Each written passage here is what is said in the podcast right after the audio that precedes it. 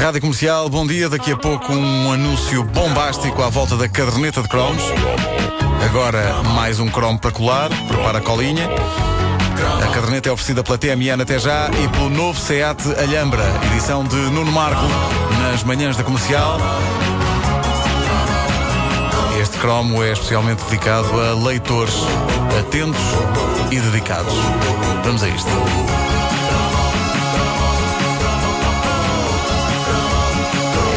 Para um pirralho ser feliz nas décadas de 70 ou 80, não podia só acreditar no Pai Natal, até porque pendia sempre sobre o simpático idoso de barbas brancas uma sombra de dúvida sobre a sua autenticidade.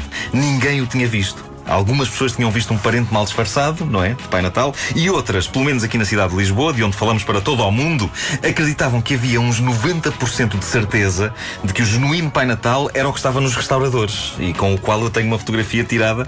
Fotografia essa que, eh, vista agora, reduz para vá, 20% as possibilidades daquele homem ser o verdadeiro Pai Natal.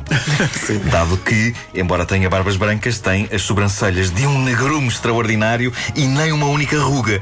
Ora, sim senhor, que um homem que que voa pelo mundo numa noite num trenó puxado a renas, certo terá poderes que eventualmente o possam fazer envelhecer apenas ao nível da brancura da barba, mas ao mesmo tempo parece-me forçado. Não, Mas definitivamente. pensaste que estávamos nos anos 80 e podia ser restaurador Alex? Podia ser, mas só ao nível das sobrancelhas. Exato. Ele só pingava ali um bocadinho nas sobrancelhas. Por isso é que ele estava nos restauradores. Ah, os, os restauradores, os restauradores Alex. Bom, ah, mas É o- eu é o acho nome completo que- da praça.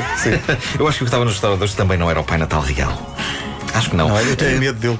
Quem era real e à sua maneira ganhava um estatuto tão mítico como o Pai Natal era essa, esse ente mágico que era o senhor do círculo de leitores. Ora, aí está. Isto é uma memória que me, que me diz tanto. Pá, isto é bonito. O, o Círculo de Leitores era grande nos anos 70 e 80. É possível que ainda o seja hoje em dia, mas com tantas lojas de livros e discos na internet e fora dela, eu penso que uma parte da mística dessa lendária empresa é capaz de se ter perdido. Porque a sensação que eu tinha era que o senhor do Círculo de Leitores era uma espécie de gênio da lâmpada. Lá aparecia ele um dia com a mais recente edição da revista e, no serão desse dia, era certo e sabido que havia esse ritual familiar de grande comunhão que era a escolha daquilo que cada um de nós lá em casa queria daquela lista infindável de apetecíveis livros, discos e até jogos de tabuleiro e brinquedos. Aquilo era uma gruta do Alibaba, com a única ligeira diferença de que uma pessoa na gruta do Alibaba não tinha de pagar nada a ninguém, era só tirar. E no Círculo Leitores, obviamente, pagava-se, embora para um miúdo a força do conceito de pagar seja bastante relativa. Era tipo, quero isto.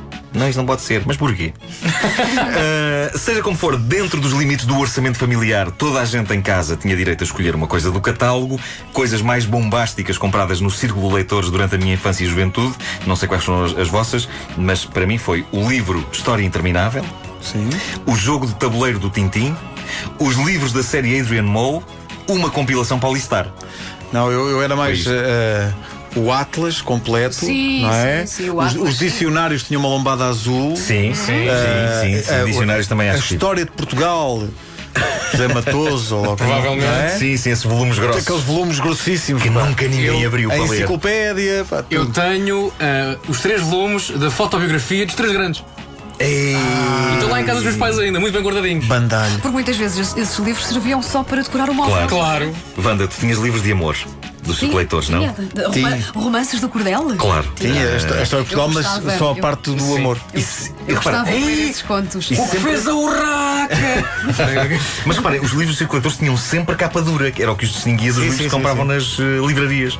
Eh, Para sempre, de Virgílio Ferreira. Capa rija. circuladores. Sim. eh, agora, a maneira como aquilo funcionava é que mostra como o tempo passava de outra maneira naquela altura. Eu hoje peço uma coisa que quero muito ter à loja inglesa Amazon e começo a entrar em stress se a coisa não chega em dois dias. Ora, as coisas que uma pessoa pedia ao senhor do Leitores que trouxesse da próxima Demorava vez muito. demoravam uma vida! Uma vida a chegar. Eu não sei se vocês se lembram disto. Mas também o é- prazer que era quando eram chegavam. meses, É. meses. Os primeiros dias de espera eram de algum entusiasmo e alguma esperança que desta vez fosse diferente e o senhor do círculo de leitores voltasse mais cedo com os preciosos objetos. Mas depressa isso esmorecia. Quando as coisas nos chegavam às mãos, em alguns casos nós já tínhamos perdido o entusiasmo por elas. Mas, por outro lado, havia algumas coisas que nós queríamos tão ansiosamente que todo aquele tempo insano de espera fazia com que o dia em que, por fim, esse verdadeiro Deus, que era o senhor do círculo de leitores, chegava com as encomendas, fosse fosse praticamente um Natal fora de época. Era uma Era festa. mesmo, era uma mesmo. festa. Tu Era pediste mágico. namoradas, Era mágico. Hã? Pediste namoradas. Se eu pedi namoradas ao Sr. Ciclo Leitores, pedi e ele reagiu assim: está bem, está bem. Nunca mais lá apareceu. Ahm, ora bem. Aquilo era magia pura. Um dia, um dia, um dia chegou-te uma caixa maior e tu ainda achaste. Hum, será? É hoje! Mas não era um aspirador. É hoje. Era um aspirador. Ah, não, não há outra maneira de definir, ah, ah, senão como uma das inúmeras maneiras como a magia pura acontecia no nosso dia a dia. O dia em que chegava ao Sr. Ciclo Leitores. Valia a pena esperar todo aquele tempo alucinante para, por fim, retirar as nossas coisas de dentro do espartilho de umas películas de plástico rigíssimas em que livros, discos e outras tralhas vinham totalmente enrolados. Aquilo ia adentro. Era. Não era, tinha que ir adentro, obviamente. Pelo menos tu, tu e eu, Vasco, tinha que ir adentro porque unhas. Unhas népia. Falsa questão. Ah, por causa dos circulatores, uma das coisas a que eu associo imediatamente os meus anos de petis é a um nome lendário e que muito dizia a quem comprava coisas através dessa revista. E o nome era Consalic. Sim, sim, sim. O nome fascinava-me, apesar É, de nunca pá, na sim. minha vida ter lido um único livro deste autor. Ah, ah, este autor parecia não ter existência fora do catálogo dos Círculo Leitores. A sério, pode ter sido falta de atenção minha, mas eu nunca vi um livro de Heinz Consalic à venda numa livraria normal. Só na revista do Círculo e a cada novo número surgiam mais livros novos de Consalic que nem cogumelos. A dada altura eu cheguei a pensar que Heinz Consalic na verdade não existisse e fosse o nome artístico de um grupo de funcionários do Círculo Leitores com algum, je- com algum jeitinho para escrever thrillers. Eram vários ao mesmo tempo a escrever. Mas não, o autor de Ouro da Selva, O Luar sobre as Estepes e Romance em São Petersburgo existiu mesmo. Era com capa, não é? alemão, Salic Sim, com sim, capa, sim, claro, claro. Era alemão, nasceu em 1921 e morreu em 1999. Aparentemente não fez mais nada na vida senão escrever livros. Escreveu ao todo 155 livros. Bolas. O que dá uma média de quase dois livros por cada ano de vida. Mas, como não é natural que nos primeiros anos de vida Consalic tenha escrito grande coisa, penso que em alturas boas isto era menino para deitar cá para fora uma bela meia dúzia de calhamaços num ano. Ir... Pá, ainda deve ter lá um outro livro com Consalic. Pai, não eu quero ler um consalic. Uma curiosidade, Consalic era nome artístico. O homem chama-se Heinz Gunther, que na Alemanha é o tipo de nome tão marcante e espetacular como João da Silva. Parece olha, aí um nome para um alemão. Ah, mas é Heinz Gunther. Pronto, já está. Ah, não admira que ele tenha escolhido um nome épico, tão épico que me parece menos adequado a um escritor do que a um vil imperador do planeta Merlock Gerlach 5. Curvem-se todos perante o imperador Consalic. E o que é certo é que os portugueses curvaram-se, porque a quantidade de livros do Consalic comprados em Portugal, e uma grande parte deles no círculo de leitores, equivale a uma quantidade de papel equivalente a mil Amazónias e mais meia dúzia de pinhais de leiria. Eia. Muita árvore foi abaixo para acompanhar o ritmo alucinante da escrita de Consalic.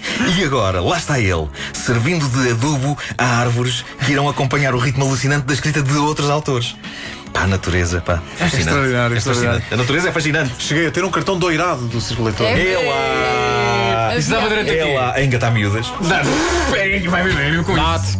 É viu com isso. Olha que eu tenho o cartão dourado dos circulatores e elas. Ai, Ah, és amigo do Marco, de certeza. Já li os três volumes da, da História Universal.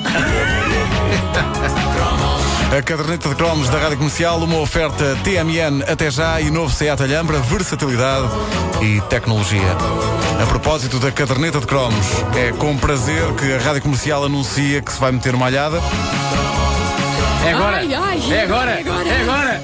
Ai, A Rádio Comercial anuncia que vai fazer caderneta de cromos ao vivo e escolheu umas salas modestas para o fazer. Coliseu de Lisboa, 15 de novembro e Coliseu do Porto, dia 27 de novembro. Ai, mãe. A caderneta de cromos da Rádio Comercial ao vivo e a cores. ai, mãe do Vasco.